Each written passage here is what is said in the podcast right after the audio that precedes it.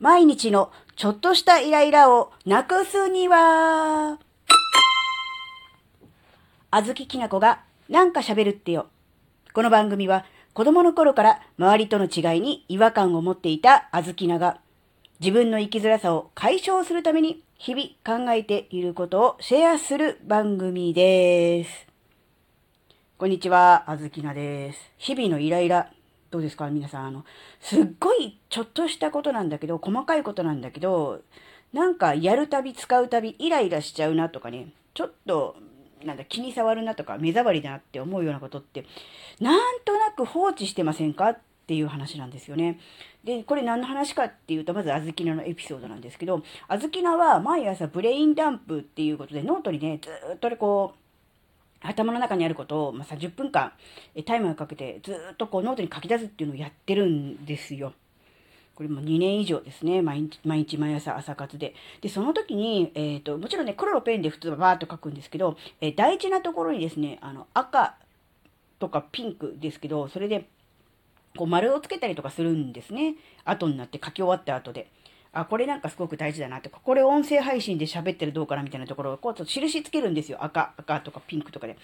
で、そのペンがですね、最近、えー、切れまして、で、会心を買ってくるっていうことをね、したんですよ。で、えー、もともと赤使ってたんですけど、なんとなくピンクの方が可愛いかなと思ってピンクを使ってたんですね。で、そのピンクのペンが、えー、なくなりましたので、会心を買いに行った時に、その売り場にですね、あの、普通のピンク、の他にですね、あの、いろんなピンクが売ってたんです。パステルピンクとか、蛍光のピンクとか、メタリックピンクみたいな感じで、いろいろピンクにもいろいろあるんですね、今ね。で、ああ、なんか、いろいろあって迷っちゃう、どれもいいとかって思いながら、えー、結局ね、あの、メタリックピンクっていう、ちょっとね、キラキラ、キラキラチカチカしたようなのをね、ちょっと面白そうだな、どんな感じかなと思って、買ってみてね、で、それをこう差し替えて、えー、使い始めて、そうですね、1週間ぐらいなんですけど、あのね、まあ目がチカチカする。それメタリックなんだから、目がチカチカするのは当たり前じゃんって思うと思うんです。まあそれは承知で、えー、買ったんですけど、なんかこうキラキラして、なんかこうおしゃれかなみたいな、そういうイメージで買ったんですが、まあことのほか目がチカチカする。で、多分ね、あずきながそのブレインダンプをやってる場所とか照明もあんまり良くないのかな。結局朝で多少ほら暗いじゃないですか。ね、あの、真っ暗ではないですよ。もちろん、ひ、なんていうの、外はしらじらと開けてはいますが、電気つけるとやっぱりこう反射するんですよ。その、蛍光灯が。そうすると、黒い文字で書いてる分には全然問題ないんですけど、そのメタリックのキラキラが反射して、あの、すっごい見えにくいんですよ。ただ丸で囲んであるだけならいいんですけど、そこに丸で囲んだついでに、ちょこっとこうメモみたいな感じでそのペンで文字書いてるんですけど、その文字が、まあ読めないんです。あの字が汚いっていうの、プラスその反射して見えにくいっていうので、ちょっと、ああ、これ失敗したかなとか思ったんですよ。何しろね、あの、買ったばっかりなので、まだまだインク残ってるじゃないですか。もったいないなって思って、まあしょうがない。次買う時に今回のことを教訓にして、このメタリックをやめて、元のピンクに戻そうって思ってたんですが、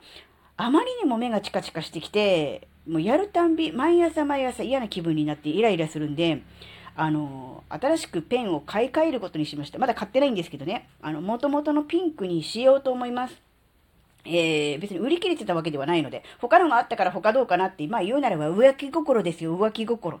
うん。他もどうかなっていう、そういうのを試したら、思ったほど良くなくて、ああ、元に戻る。復縁ですね。復縁ですね。あの、ごめんなさいって言って、あの、平誤りで土下座して元に戻ってもらうっていう、まあそこまでのことはしなくてもいいと思うんですけど、そういう感じなんですよ。なので、こっからの教訓としては、やっぱりあの、日々、毎日のことですよね。しかも毎朝一番最初にやる行為ですよ。あの、そのブレインダンプっていうのは、朝起きて一番最初にやることで、まず最初に必ずそのせいでイライラするっていうんであれば、もう一日台無しじゃないですか。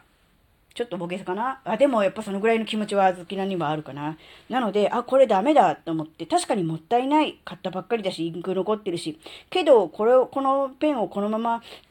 インクがなくなるまでどのくらいかかるかわからないけども、使い続けていくのは、ちょっと嫌だなって思ったし、ちょっとそのせいで、えー、朝からの大事なスタートが、うん、イラッとか向かって思いながらスタートするのは、そっちの方のが問題だって思ったので、えー、ペンをね、新しく、えー、変えるというか、元に戻すことにね、えします。うん、ね、あの、毎日やること、ちょっとしたこと、で、一つ一つは別にそんなにあの、う生活に困るとかいうレベルではないけれども、なんとなく不便だなとか、なんとなく嫌だなとか、使うたんびにう嫌な気持ちになるなっていうような道具などをね、無理して使ってる人いるんじゃないか。例えばね、タッパーの蓋が閉まらないのに、無理やり閉めてグイグイやってるとか、例えばですけど、まあそれも小豆菜なんですけど、そういうね、開けるときも力入れてやんないとパカって開かないし、閉めるときもグイグイグイグイこう周りを押し込まないと閉まらないみたいな、それでも開いちゃってちょっと水が漏れるみたいな、そういうタッパーとかをもし使ってるんであれば、今いいのいくらもあるんで、新しくすればいいじゃんっていう、そういうことだと思うんですよ。確かに物もったいないです。まだ使えるといえば使います。ただ、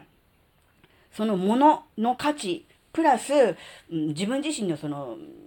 人生の時間、あるいはそのエネルギーの使い道、あるいはその感情、そしてそのイライラしてる感情が自分だけで留めておける人ならばまだいいですが、それが周りの人、大切な人に、えー、まあ、移ってね、嫌な気持ちをね、えー、もしかしたら撒き散らしているかもしれないですよね。それを思ったら、もうその道具十分使いこなしたし、まだまだ使える、もったいないのはわかるけど、もう手放していいんじゃないかなっていうふうに思ったんですよね。うん、確かにあの、世の中の流れ的に使えるものを、えー、手放す、まあ、処分するっていうことに対する抵抗感、もったいないっていう気持ちがあるのはわかります。だけど、本当にもったいないのは、物ですか？それともあなたの人生ですか？どっちですか？って聞かれたら、やっぱりもう答えは決まってますよね。って思うと、まあ、何でもかんでも、えーね、あの、ものをこう、処分するとか、こう、っていう手放すっていうのがいいとは思いませんが、でも、毎日使う、あるいはいつもその、使うたびに嫌な思いをするような道具であれば、思い切ってそれは手放していいんじゃないかなっていう、そういうね、えー、考え方もあるよっていう、そういうお話でした。うんね、特にあの主婦の方、台所用品とかで結構我慢して無理して使っているとかって結構あるんじゃないかな。例えば、小豆菜は違うんですけど、あの、背の高い方が、えー、例えばこう、まな板で包丁でこう、何かこう、まあ、千切りキャベツでもなんかいいけど、こう、切るときに、こう、背が高いので、今のこう、キッチンの台って結構低い目じゃないですか。あの、あなんだろう、小豆菜でちょうどいいんだから多分背高い人から見ると腰が折れて結構きついと思うんですよ。でも、そういうもんだと思って我慢してやってるとその蓄積で腰痛めたりとかするじゃないですか。そういう場合は、例えばほら、なんだろう、まな板の下にもう一段こう、あ分厚いまな板でこう、上げ底みたいにしてやると多少こう、腰が伸びるよみたいなことも聞いたことあるんで、ああ、なるほどな、そういう工夫をしてみんな頑張ってるんだな、みたいな。例えば、逆に小豆菜みたいに背が低い人は、えー、あの、底の厚いスリッパを履いて、えー、なんとかこう自分自身が底上げして、ちょうどいい高さにするとか、例えばそういう感じですよ。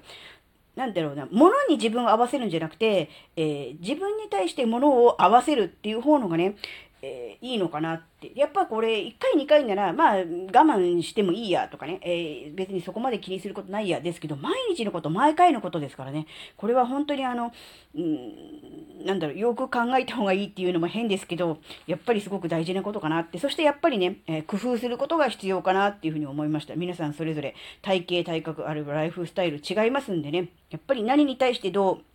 思うかっていうのも違いますから、うん、自分自身でね、いろんなものを使って、えー、工夫して、えー、なんとか快適に過ごすっていうことが大事かなっていうことをね、思ったっつう話、つーってなんだよっていう話でした。はい、今回のお話があなたの生きづらさ解消のヒントになればとっても嬉しいです。ここまでお聴きくださりありがとうございました。それではまた次回お会いしましょう。